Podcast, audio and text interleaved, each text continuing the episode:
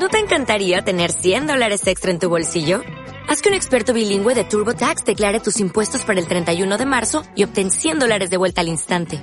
Porque no importa cuáles hayan sido tus logros del año pasado, TurboTax hace que cuenten. Obtén 100 dólares de vuelta y tus impuestos con 100% de precisión. Solo con Intuit TurboTax. Debes declarar para el 31 de marzo. Crédito solo aplicable al costo de la presentación federal con TurboTax Full Service. Oferta sujeta a cambios o cancelación en cualquier momento. Antes de iniciar este nuevo episodio, queremos invitarte a colaborar con una noble causa. Nuestro compañero Mario Díaz del podcast La Dimensión del Conocimiento en estos momentos necesita de tu valiosa ayuda para cubrir los gastos médicos de enfermedad ósea metastásica y carcinoma urotelial de pared. La intervención quirúrgica está valorada en 4 mil dólares. Puedes realizar cualquier aporte contactando a su familia vía WhatsApp al más 58 412 071 1248. Room Stereo del grupo ALJ se une a la campaña Todos con Mario. Una producción de Room Stereo para el grupo ALJ.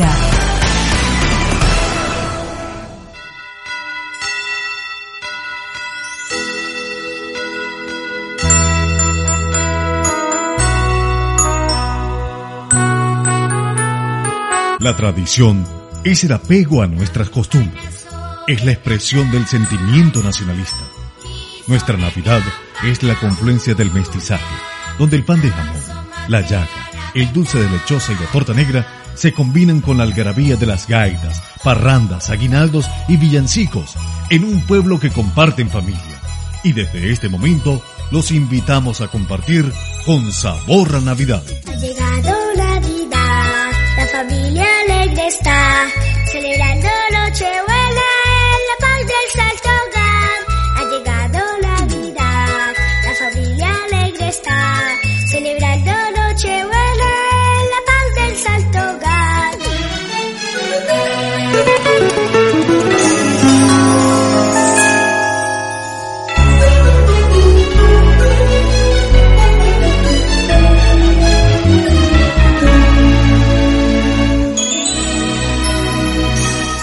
Bienvenidos a este nuevo episodio con sabor a Navidad. Gracias a Room Stereo del grupo ALJ con cariño. Siempre les acompañamos Marbelia Escalante, María Sofía Torres y Luis Alfonso Ramírez. Hola, qué gusto estar de nuevo con todos ustedes. Y poco a poco se acerca esta fecha tan esperada, la Navidad, que no es la fiesta de Papá Noel, como muchos dicen, ni tampoco la fiesta de Santa Claus o de los Reyes Magos, como aseguran otros. La Navidad es la fiesta de Jesús, el Hijo de Dios, que se hizo hombre como nosotros y se vino a vivir a nuestro mundo, para mostrarnos el gran amor que Dios siente por todos y cada uno de los hombres y mujeres de la tierra, y también para enseñarnos a responder a este amor de Dios con nuestro amor y nuestras buenas obras. La Navidad es la fiesta de la fe y de la esperanza, la fiesta del amor y de la vida, la fiesta de la humildad y la sencillez,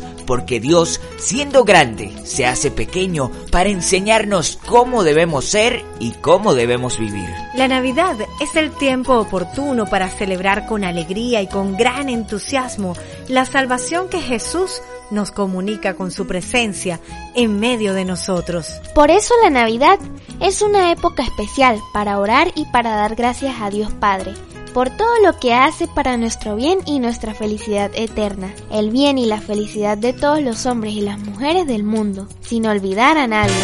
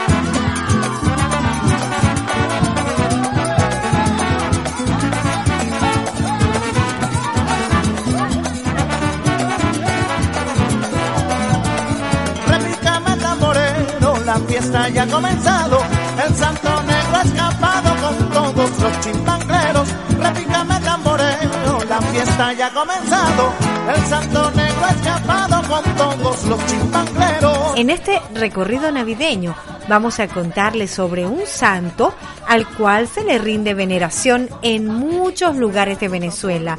Se trata de San Benito de Palermo. El culto a San Benito de Palermo se realiza en muchas regiones de Venezuela y Colombia.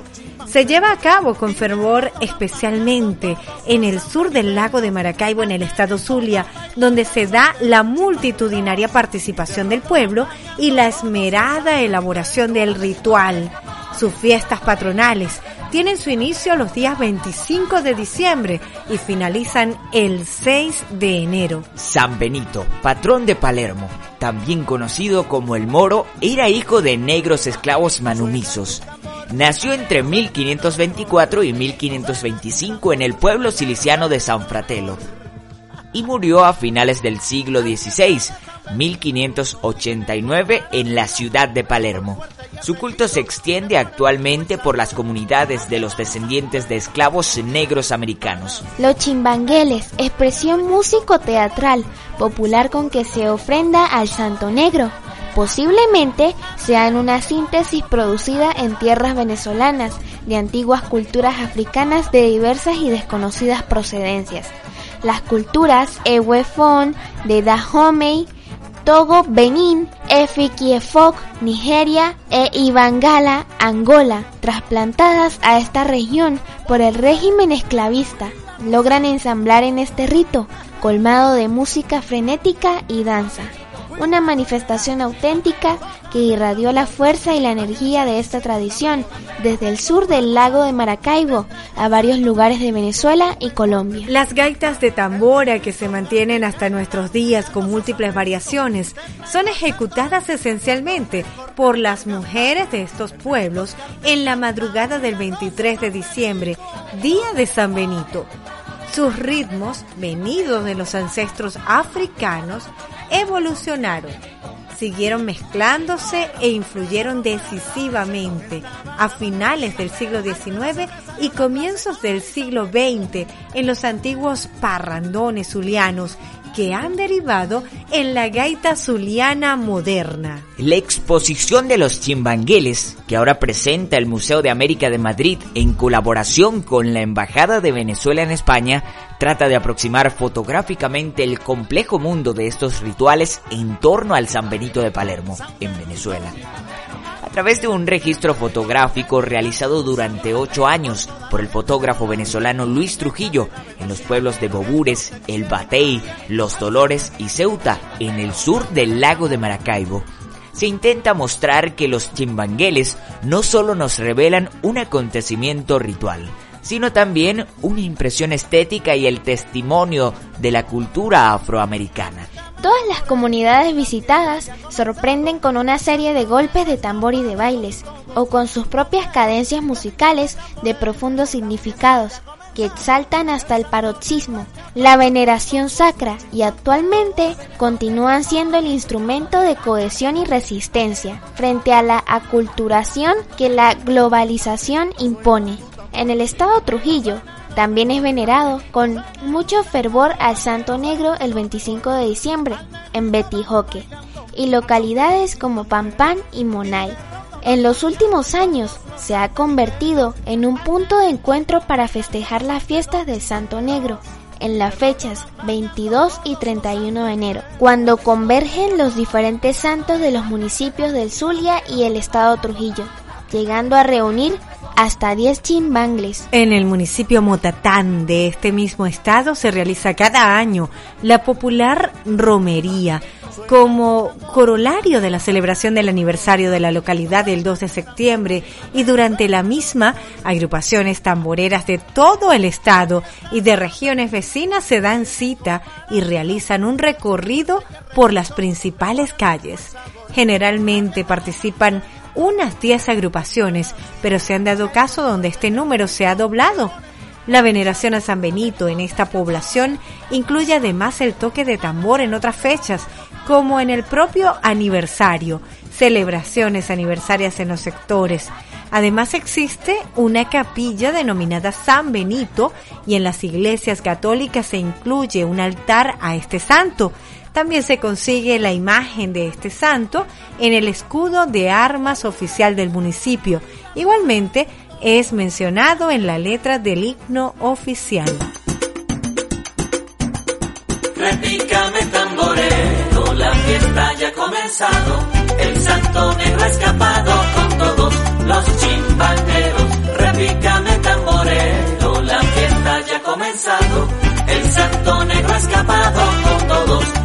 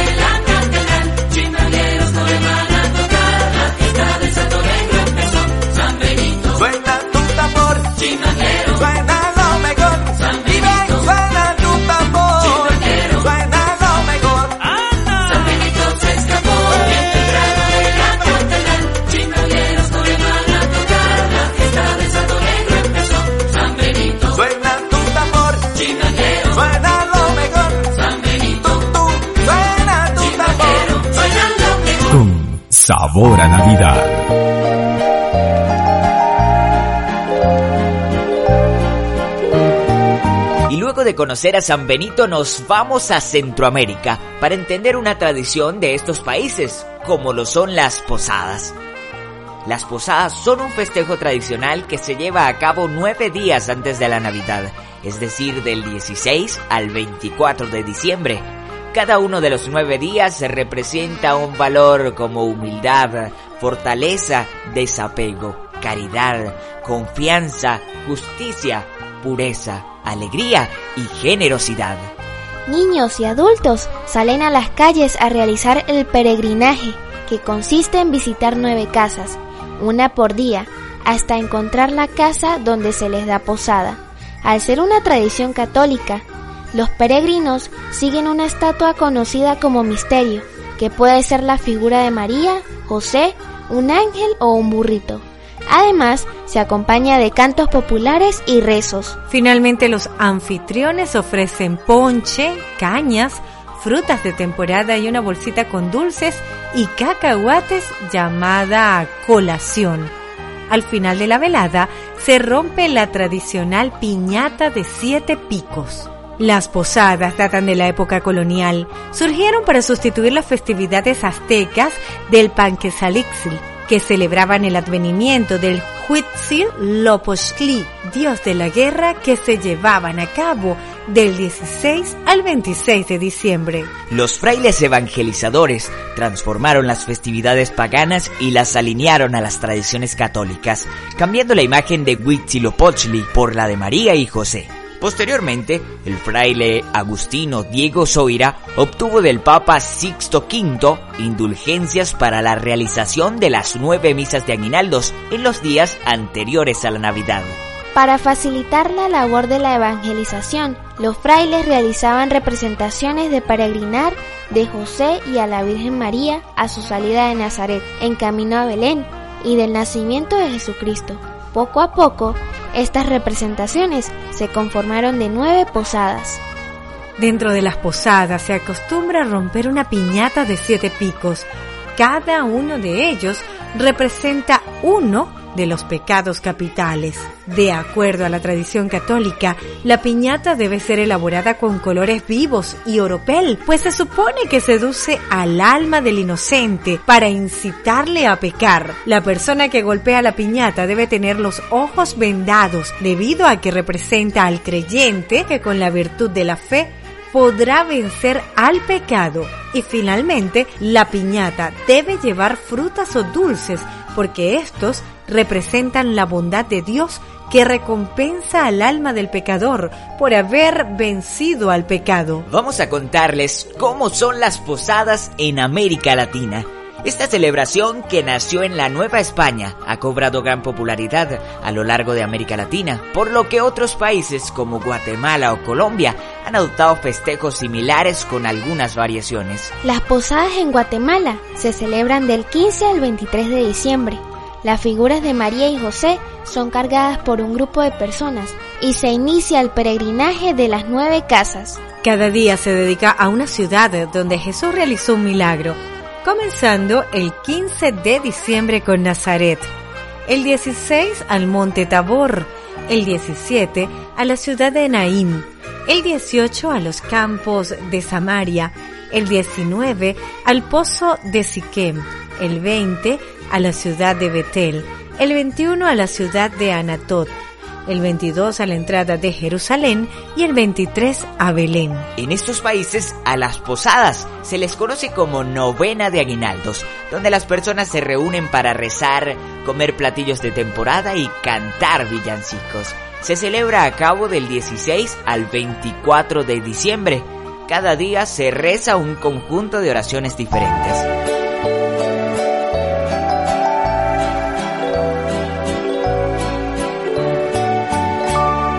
En el nombre del cielo, yo os pido posada, pues no puede andar mi esposa amada. Aquí no es mesón,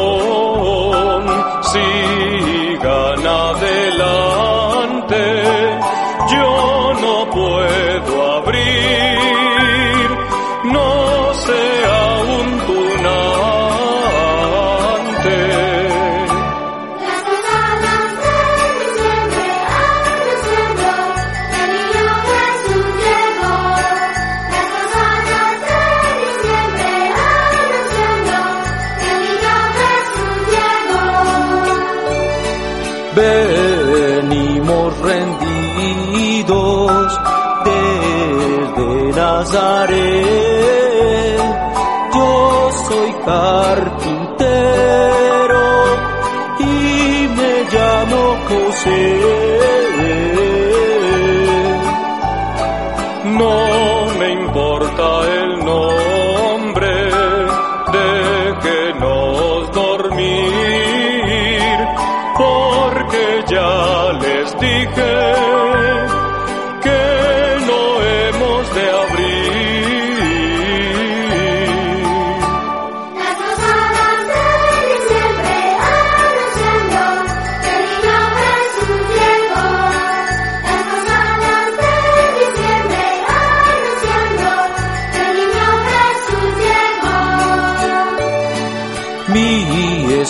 María, la reina del cielo, pues madre va a ser del divino verbo. Eres tú, José, eres tú, María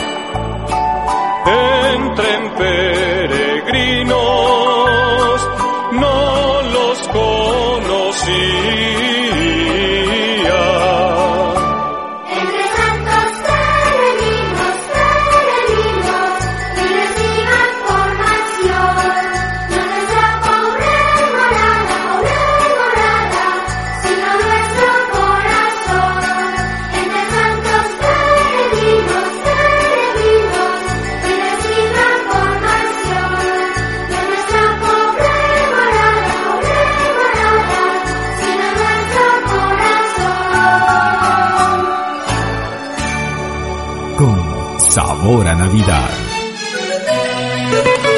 Y de las posadas de Centroamérica nos vamos a Europa a conocer un rico postre, la rosca de reyes. Tiene leche, tiene huevos, tiene harina, tiene sal, margarina, frutos secos y agua de azahar. Levadura, también frutas escarchadas de unas manos que lo amasan con el corazón. Roscón de reyes, qué bueno está, con chocolate en Navidad. Roscón de reyes, qué bueno está, con chocolate en Navidad. Rosco de Reyes o pastel de rey es un bollo elaborado con una masa dulce con forma de toroide, adornado con rodajas de frutas confitadas, escarchada o cristalizada de colores variados. Puede rellenarse de nata, montada o crema. En la actualidad también de moca, trufa o chocolate. Y se introducen en su interior sorpresas. Normalmente contienen figuritas de cerámica o de plástico que los comensales llegan a encontrar en alguna rebanada. Una característica muy destacable es que dentro del roscón también se introduce una haba seca. Es tradición que aquel que encuentre el haba pague el roscón. Se sirve el día 6 de enero denominado Día de Reyes. Por influencia posterior, este bollo navideño se sirve igualmente en otros países hispanohablantes, principalmente en México, así como en Francia y en Portugal. La masa con la que suele estar elaborado se aromatiza con agua de azahar, que le proporciona un aroma característico. El origen del roscón parece estar relacionado con las Saturnales romanas, aunque en la actualidad algunos lo relacionan con una representación complementaria y comestible de la corona de Adviento. Aun cuando la tradición de la corona de Adviento es muy posterior en España, lo que hace muy dudosa esta relación. Estas eran fiestas dedicadas al dios Saturno, con el objetivo de que el pueblo romano en general pudiera celebrar los días más largos que empezaban a venir tras el solsticio de invierno. Para estos festejos se elaboraban unas tortas redondas con higos, dátiles y miel que se repartían por igual entre los plebeyos y esclavos. Ya en el siglo III, en el interior del dulce se introducía una haba seca y el afortunado al que le tocaba era nombrado rey de reyes durante un corto periodo de tiempo establecido de antemano. Desde los romanos existían juegos de lava en la península ibérica. Pero ¿sabes cuál es el significado de la rosca de reyes para los cristianos? La forma ovalada de la rosca simboliza el amor de Dios sin un principio ni fin. Las frutas como el ate simbolizan la gracia traída por Jesucristo.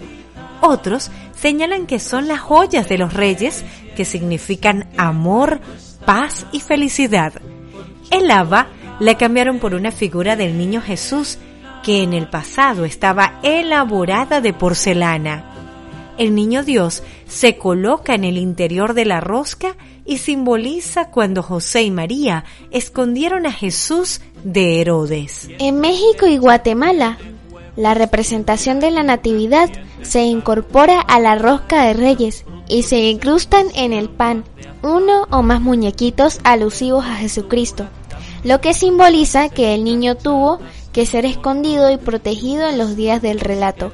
Originalmente, el muñeco se hacía de porcelana o de cerámica y actualmente es de plástico, resistente al calor.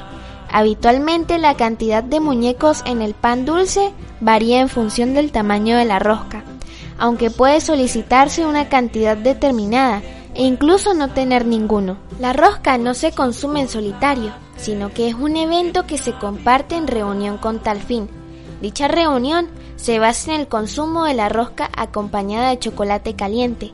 En ella, cada comensal corta su propio trozo de rosca y a la persona que al partir su trozo encuentra el muñeco se compromete a dar una fiesta y preparar tamales para todos los presentes durante el Día de la Candelaria 2 de febrero, reuniéndose en esta fecha nuevamente el grupo.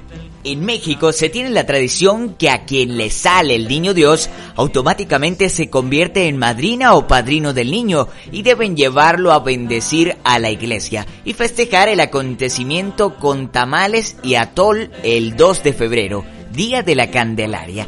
Además, en México, la madrugada del 6 de enero, los niños reciben muchos regalos de los tres Reyes Magos.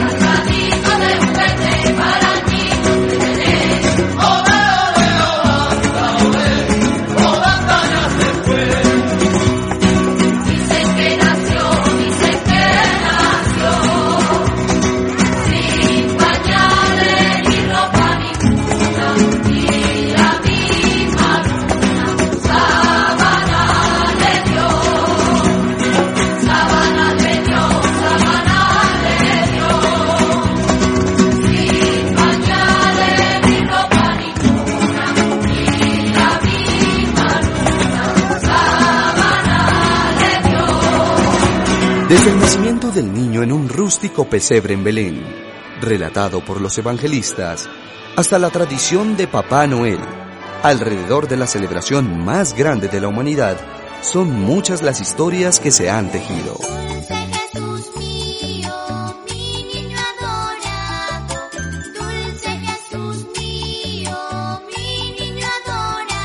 Durante cientos de años, los seres humanos hemos encontrado pretextos para hacer de la Navidad un momento de paz, alegría y ensueño. Llegó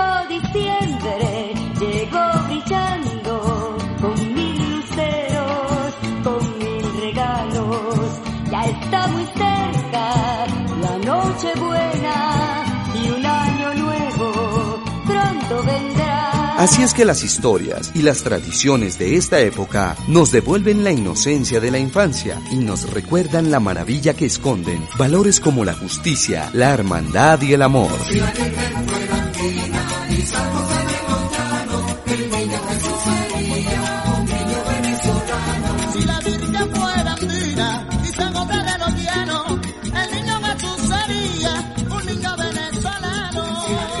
Napoleon Debay presenta Nacido en esta tierra. Gran Noche de Humor y Gaitas 2020. El sábado 11 de diciembre llega para engalanar esa noche el más emblemático ícono de la gaita zuliana, el colosal Ricardo Cepeda. Y con él toda la zulianidad de la agrupación Pentagrama. Arriba todo el mundo dice cuando Además de la chispa y ocurrencias de David Comedia. ¿Tú te imaginas un GPS con la voz de Diosdado? Bueno, dale derecho, dobla a la izquierda, a la derecha jamás.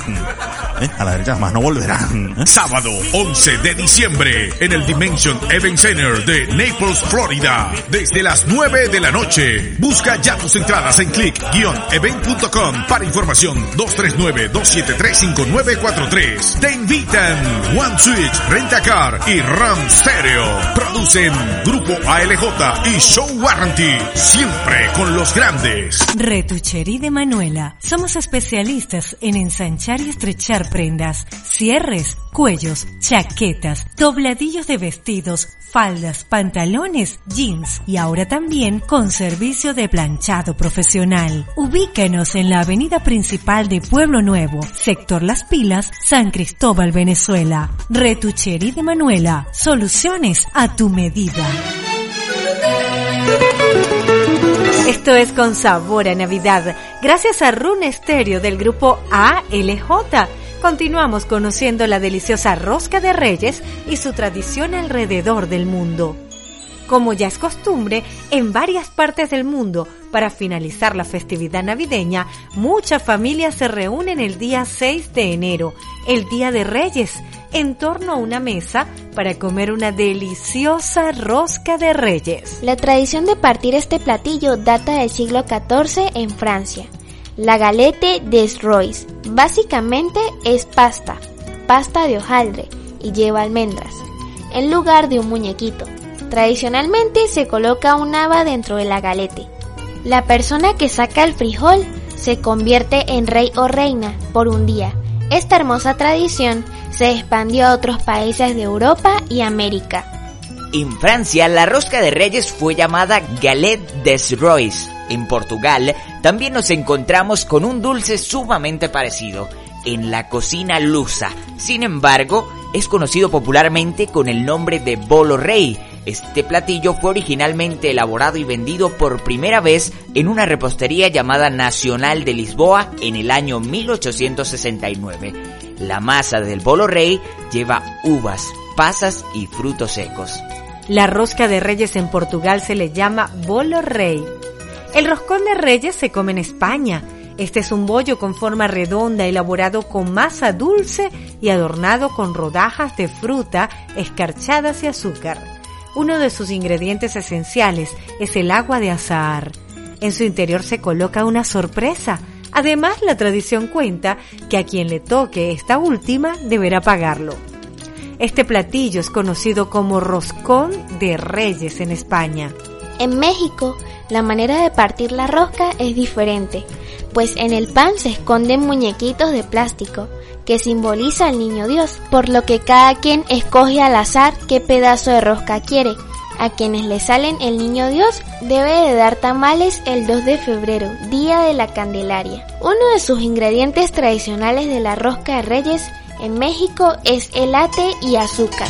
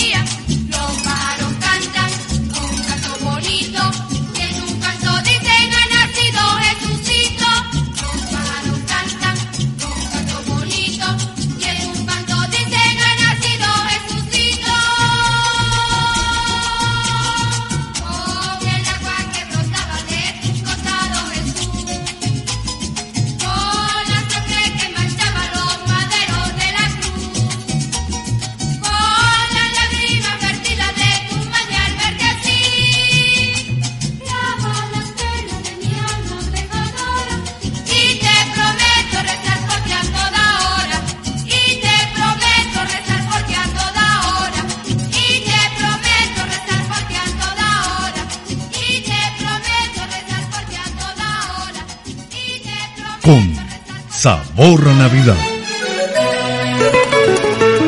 El centro de la Navidad es el nacimiento del Niño Dios y siempre lo recordamos en nuestros hogares con la presencia del pesebre o nacimiento.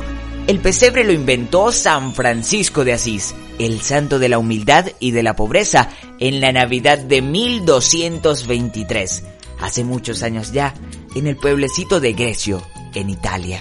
Francisco estaba débil y enfermo, y pensando que tal vez aquella sería su última Navidad en la tierra, quiso celebrarla de una manera distinta y muy especial. Un amigo de Francisco, el señor Juan Belita, era dueño de un pequeño bosque en las montañas de Grecio, y en el bosque había una gruta que a Francisco se le parecía mucho a la cuevita donde nació Jesús, en los campos de Belén, y que él había conocido hacía poco en su viaje a Tierra Santa. Francisco habló con su amigo, le contó su idea de hacer allí un pesebre vivo y juntos lo prepararon todo, en secreto, para que fuera una sorpresa para los habitantes del pueblo, niños y grandes. Entre la gente del pueblo, Francisco y Juan escogieron algunas personas para que representaran a María, a José y a los pastores. Les hicieron prometer que no dirían nada a nadie antes de la Navidad y siguiendo el relato del Evangelio de San Lucas, prepararon la escena del nacimiento. Hasta consiguieron un hermoso bebé para que representara a Jesús. La noche de Navidad, cuando todas las familias estaban reunidas en sus casas, las campanas de la iglesia empezaron a tocar solas.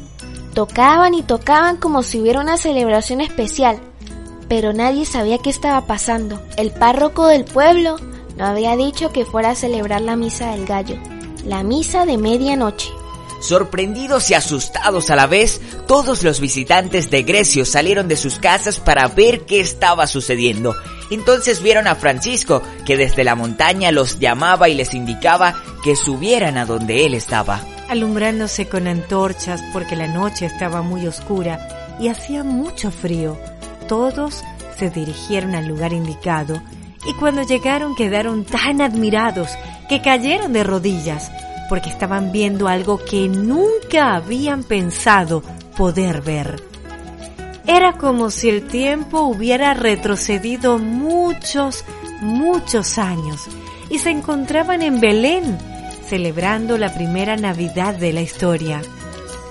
María tenía a Jesús en sus brazos y José, muy entusiasmado, conversaba con un grupo de pastores y pastoras que no se cansaban de admirar al niño que había acabado de nacer. Después, cuando todos se calmaron, el sacerdote que había sido cómplice de Francisco y de Juan Belita en aquel secreto celebró la Santa Misa y Jesús se hizo presente en el pan y el vino, consagrados, como pasa siempre, que se celebra una misa en cualquier lugar del mundo. Terminada la Eucaristía, Francisco, lleno de amor y de alegría, les contó a todos los presentes, con lujo de detalles, la hermosa historia de la Navidad y Jesús, luz del mundo, llenó sus corazones de paz y de amor. Tres años más tarde, Francisco de Asís murió, dejándonos esta hermosa costumbre de hacer el pesebre todos los años, que a todos nos gusta tanto.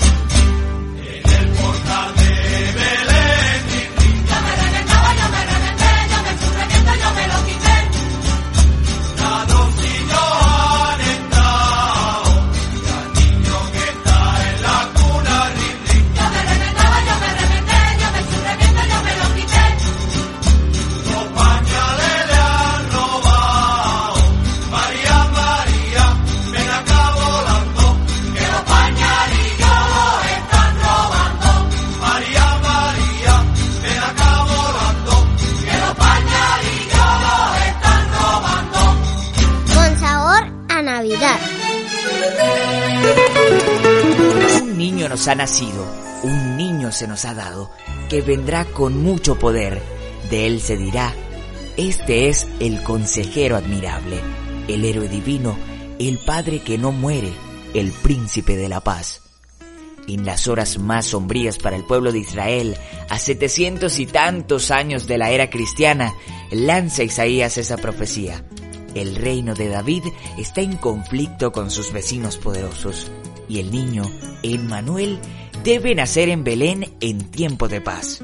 Como gobernante, le pondré la paz y en vez de opresión la justicia, recalca el profeta de la antigüedad. Por el mismo tiempo, allá en la llanura volcánica de Lacio, se funda el imperio que pondrá en paz toda la tierra por el derecho y la justicia.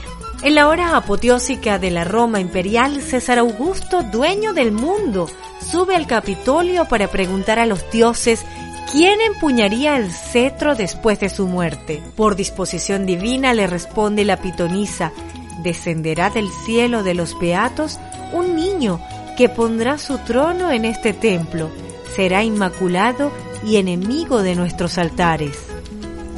Para perpetuar el oráculo, aquel emperador y pontífice máximo hizo construir un altar en lo alto de la colina capitolina, con esta inscripción, este altar es del Hijo de Dios. Y fue el propio César Augusto el providencial instrumento que pondrá en la historia la profecía y el mismo oráculo de la pitonisa. A los 42 años de su reino, 733 de la fundación de Roma, viéndose dueño del mundo, ordenó un censo para conocer a todos sus súbditos, próximos y lejanos. Promulgado según la tradición en Tarragona, no se realizó enseguida por razones de Estado. Augusto quería hacer el empadronamiento en tiempos de paz y cerrar como símbolo el templo de Jano. Dominados los cantabros, germanos y galos, hizo efectivo al orbe el decreto desde Roma a los 749 años de su fundación. Las puertas del templo se cerraron, el mundo estaba listo para el gran acontecimiento que va a dividir la historia en dos mitades. La profecía se hace historia, el oráculo realidad, el verbo se hace carne y se injerta en el tronco viejo de la humanidad. A dos mil años de luz, los ángeles siguen cantando. Gloria a Dios en las alturas y en la tierra gracia a los hombres y paz. A dos mil años de sombra, los hijos de las tinieblas siguen haciendo guerra, en la guerra y en la paz. Un surco tan grande en la historia no podía escapar a los espíritus sensibles que traducen la verdad en belleza y la belleza en vida y bondad. Con la primera sangre cristiana surgen los pintores ingenuos de las catacumbas.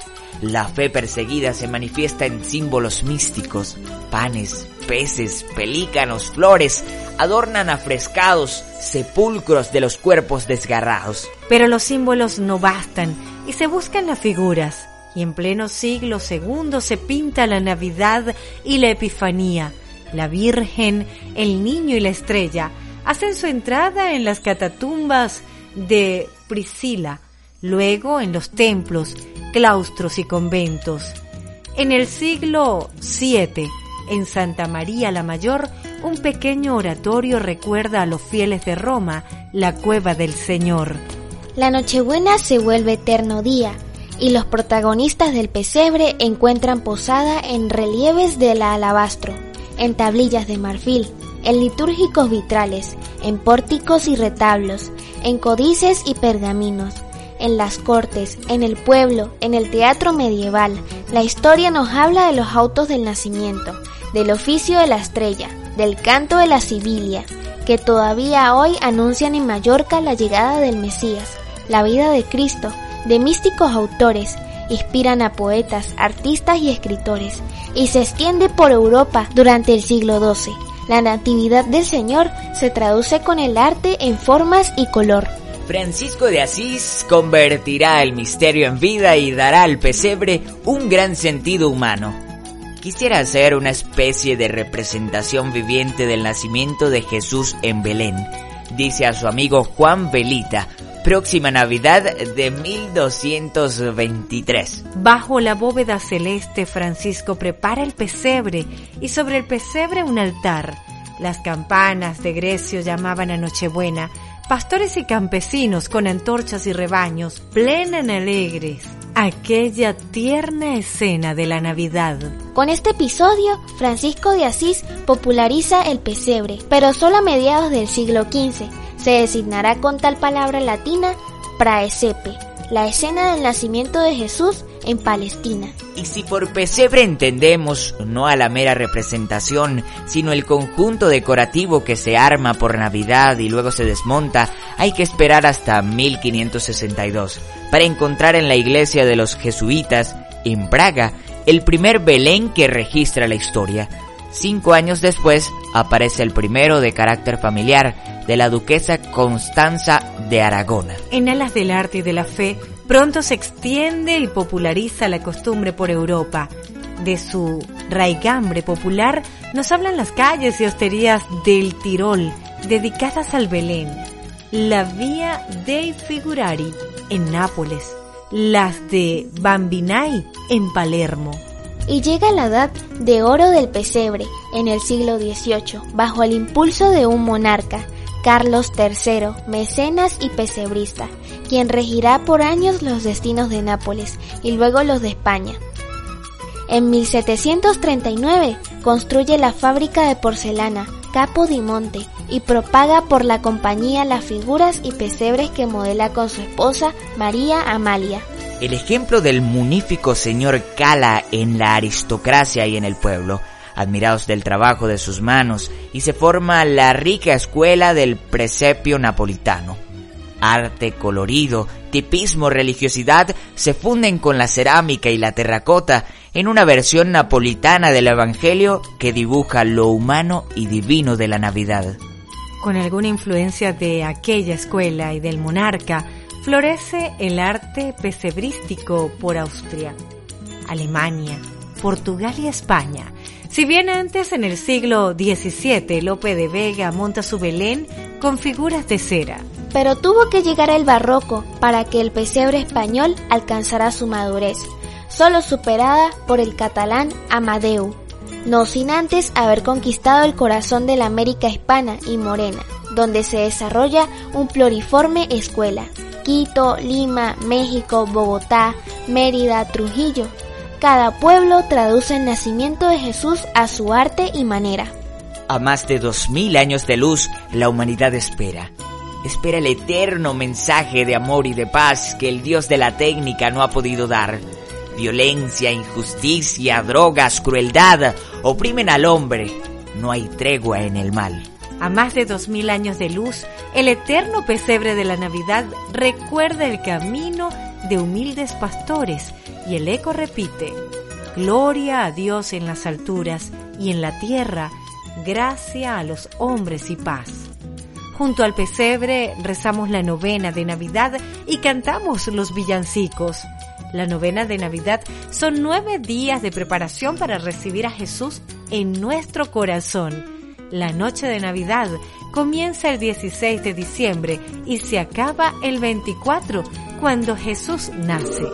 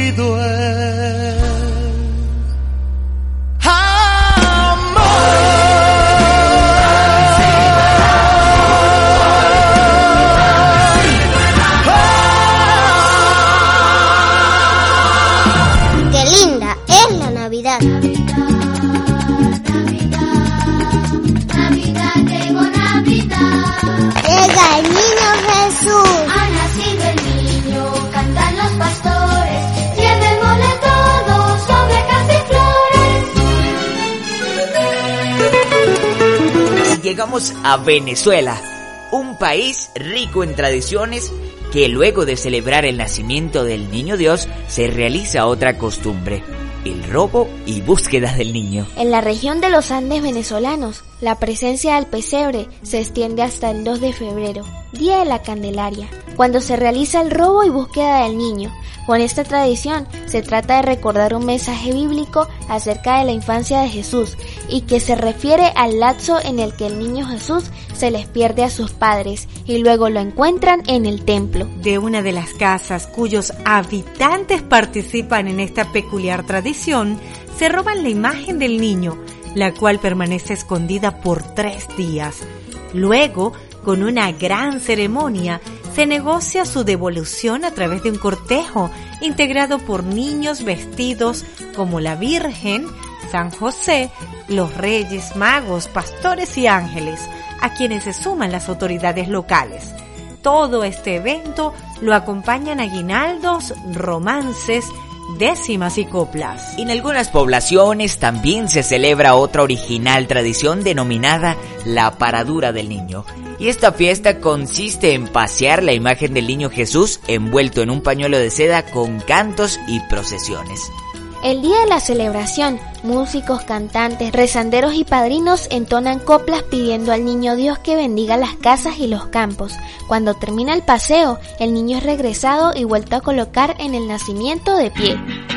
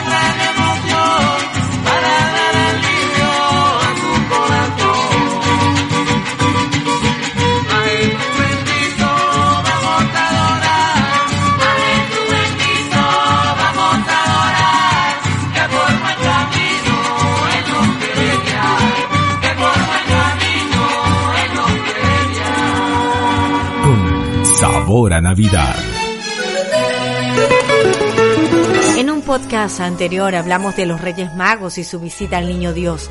Pero, ¿qué presentes le llevaron? Los presentes que los Reyes Magos llevaron al portal de Belén para adorar al recién nacido están cargados de simbolismo. El oro es el metal de los dioses solares y de los reyes por excelencia. Los egipcios veían en él la carne de Ra, el dios sol. También es símbolo de riqueza y poder. El incienso es símbolo de trascendencia, de búsqueda del camino interno de lo material hacia lo espiritual. A través de él se obtienen estados elevados de conciencia que favorecen junto a la oración el contacto con la divinidad. La mirra es símbolo de la vida eterna, de la resurrección, un atributo divino que va más allá de la vida y de la muerte. Además, es una sustancia aromática y mezclada con otras constituye un eficaz elemento conservador.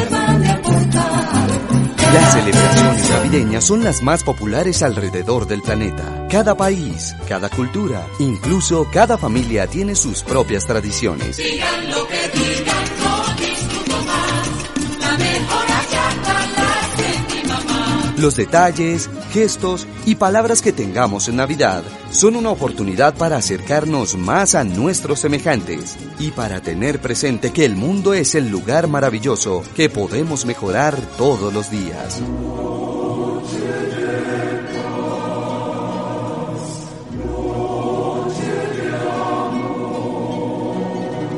No en vano esperamos 11 meses del año para festejar el nacimiento del personaje que partió en dos la historia de la humanidad.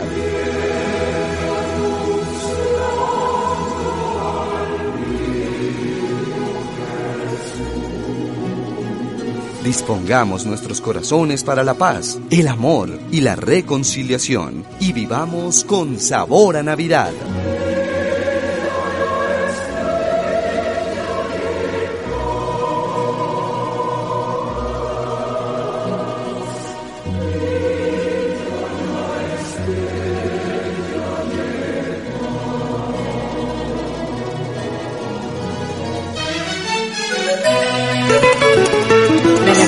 Es posiblemente una de las fiestas que mayor trascendencia tiene para los corazones de millones de personas a lo largo y ancho de todo el globo terrestre.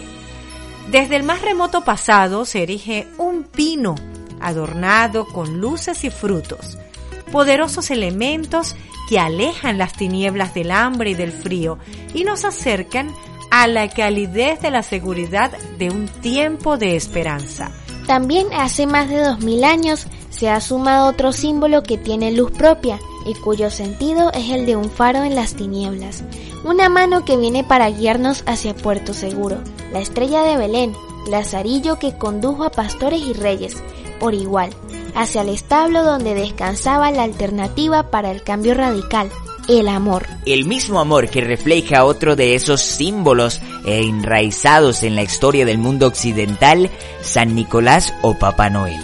Un hombre bueno que desarrolló en torno a sus acciones una tradición donde el dar, el compartir, se fijó como lema de una vida y ejemplo para las generaciones por venir. Finalmente hay otro símbolo, esta vez sonoro, melodioso, sentido profundo.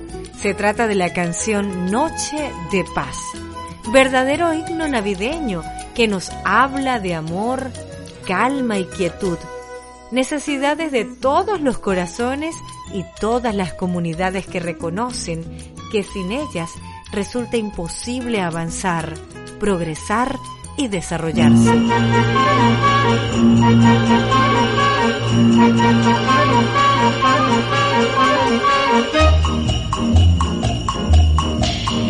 Felicidad me trae la nieve porque al caer con manto blanco viste de novia mi Navidad.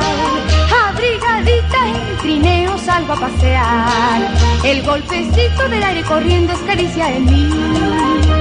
Navidad mensajera de amor y paz, qué dicha me das. Espero con afán siempre por ti. Es tu nieve que anhelo porque al caer recuerdo que es. Tiempo que yo y mi trineo salgamos a aventurar. Y corre y corre mi trineo, piensa esta abuela que el tiempo se acabará. Y compañera en nuestra aventura la nieve será. Que todo el tiempo, siempre por siempre, juntos tú y yo. La tierra entera sea pequeña para los dos.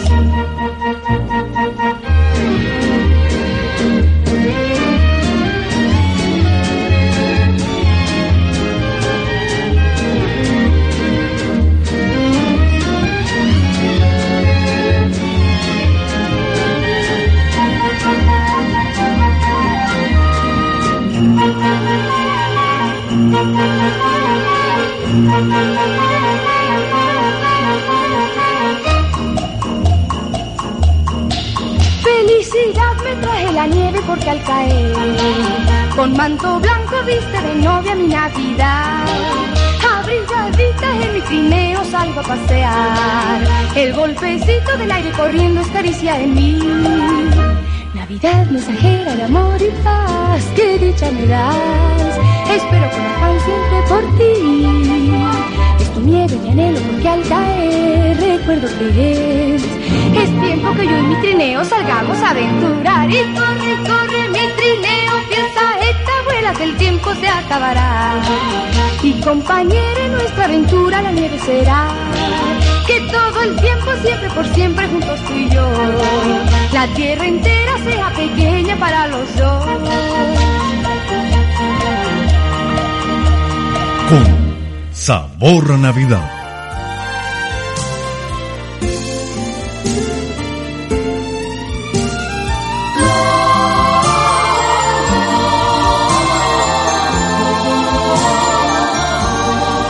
Hoy para el cierre de nuestro podcast le traemos un cuento de Navidad, El ángel y la estrella, narrado por Luis Alfonso Ramírez. Cuando Dios en el cielo estaba organizando la gran fiesta del nacimiento de Jesús en el pueblito de Belén, convocó una reunión a todos los ángeles que le servían, para darle a cada uno una tarea que cumplir, de modo que todo saliera muy bien y muy bonito.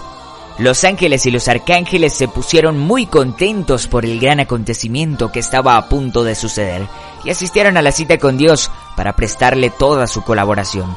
Solo faltó uno, el ángel más pequeño, que se sentía muy, muy triste porque cada vez que se miraba en el espejo podía ver que todavía no tenía alas para volar y por eso creía que no servía para nada.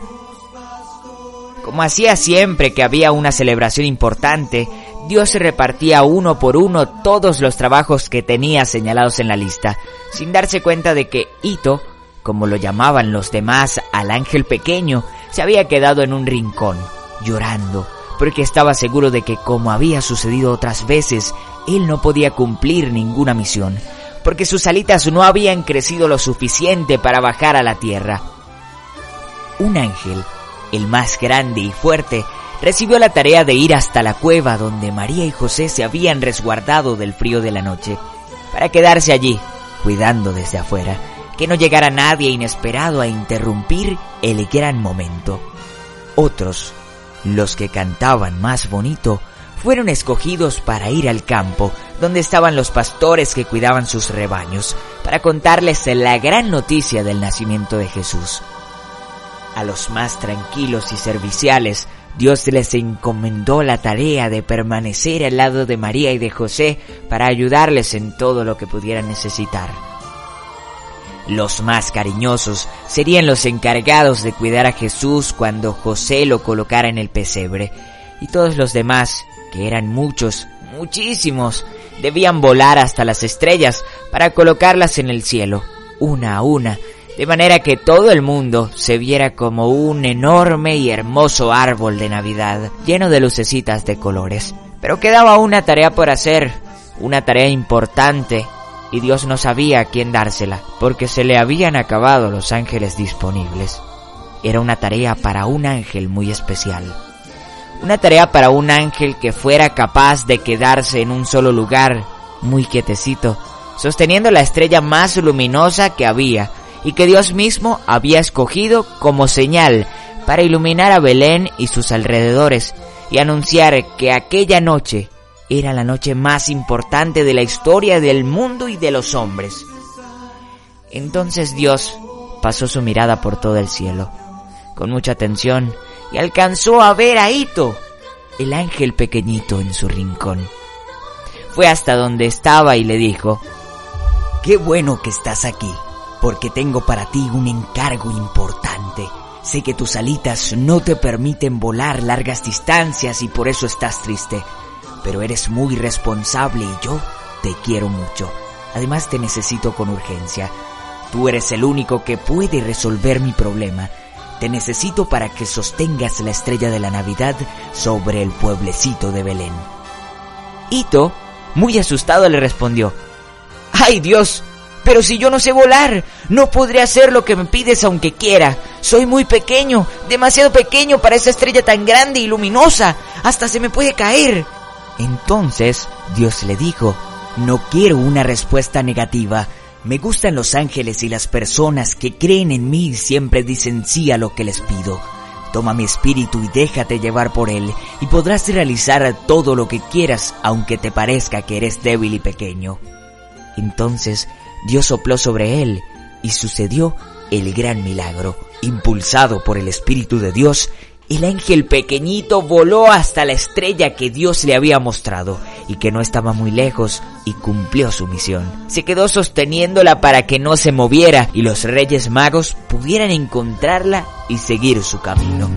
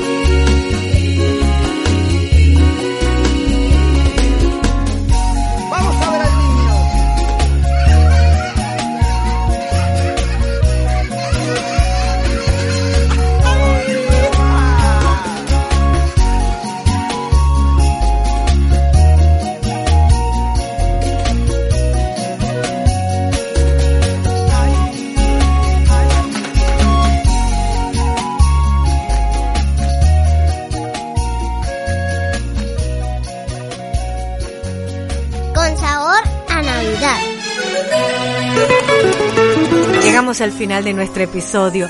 Les esperamos en el próximo a través de todas las plataformas digitales. Si te gustó, comparte este podcast con tus amigos. Con Sabor a Navidad es una producción de Room Stereo del grupo ALJ. Les acompañamos María Sofía Torres, Luis Alfonso Ramírez y Marbelia Escalante.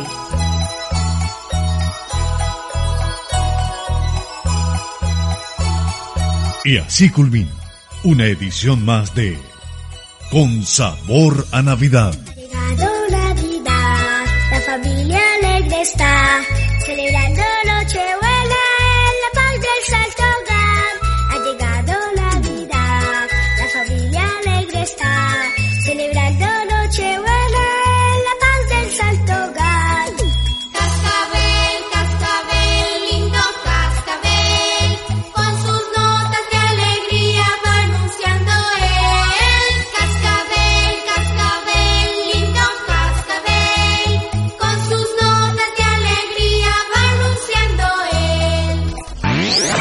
Una producción de Room Stereo para el grupo ALJ. As a new Western Union customer, you can enjoy a $0 transfer fee on your first international online money transfer. Send money to your family and friends back home the fast, easy, and reliable way. Visit westernunion.com or download our app today to get started, and your first transfer fee is on us. FX gains apply, not available for credit cards and transfers to Cuba. Services offered by Western Union Financial Services Inc. and MLS 906983 or Western Union International Services LLC and MLS 906985.